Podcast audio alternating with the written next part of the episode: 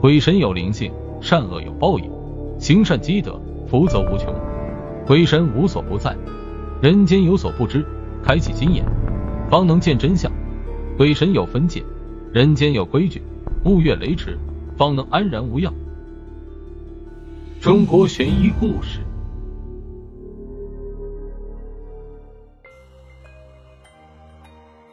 小时候总是听家里老人说，晚上不要出去，鬼会把你抓走。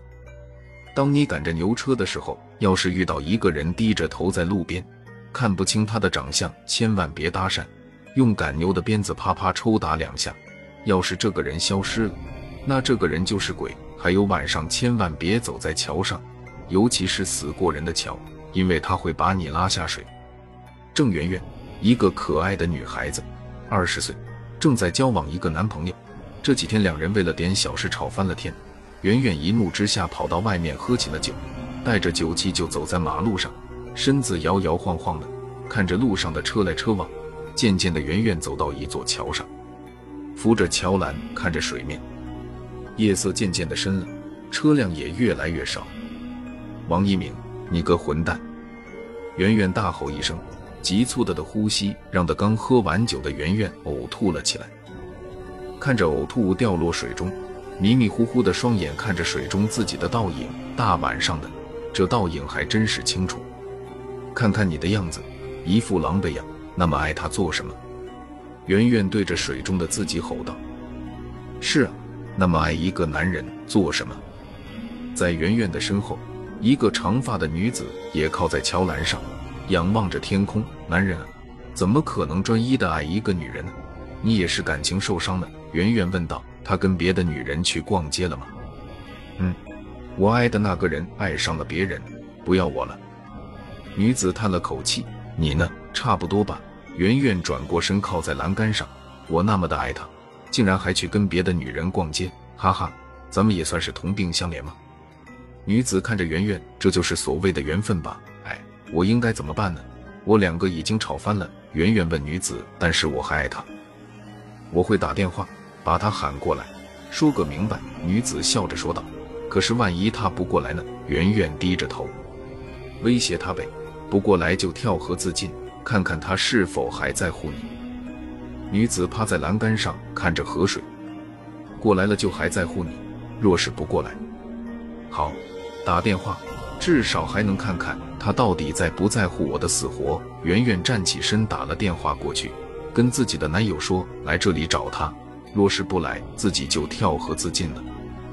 还真别说，当圆圆一说自己要自杀的时候，男友着急了，说千万别，马上就到。圆圆笑着趴在栏杆上，看着河水，自己心中的那点不舒服也消散而去，想着在电话里男友着急的样子。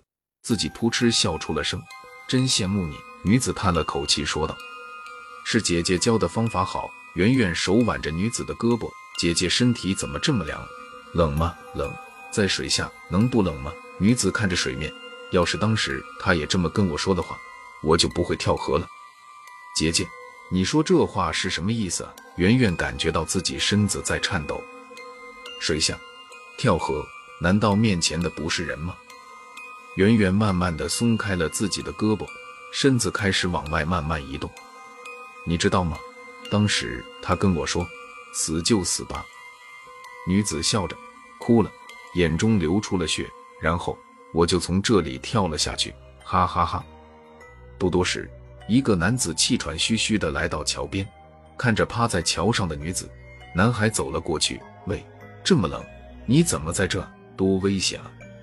来的人正是王一鸣，看着趴在围栏上的圆圆，王一鸣把自己的外衣脱了下来，给圆圆披上了。看看风景，享受夏夜里的风。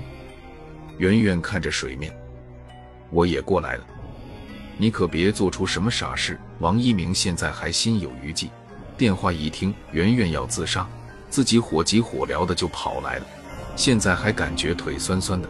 你来的还真快，圆圆说道。当然了，你都说要死了，我能不快吗？王一鸣瞥了一眼圆圆，怎么感觉你今天乖乖的？你好像长高了，怎么不喜欢吗？圆圆朝着王一鸣眨了个眼。哇塞，胸也变大了许多。王一鸣调侃着：“难道女人生气还有刺激发育的效果？我身材好吗？”圆圆问道。“当然好了。”王一鸣笑着说道。看着水面，水面上飘着一个东西。王一鸣动着脑袋，眯着眼，这飘着的是个什么东西？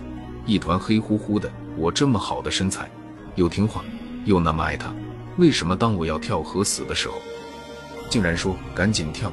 圆圆哭着，他要是跟你一样多好，这么快就来了。你在说什么呢，圆圆？王一鸣看着圆圆，你今天吃错药了吧？莫名其妙的，你不是爱我的吗？当然爱你，我现在就很爱你，很想跟你过一辈子，你愿意吗？圆圆深情地看着王一鸣，我也爱你。王一鸣嘴上说着，但是没办法，万一又刺激到圆圆，真的从这里跳下去，那自己不就成了杀人凶手了？心里想着，先把他哄好，慢慢的就好了。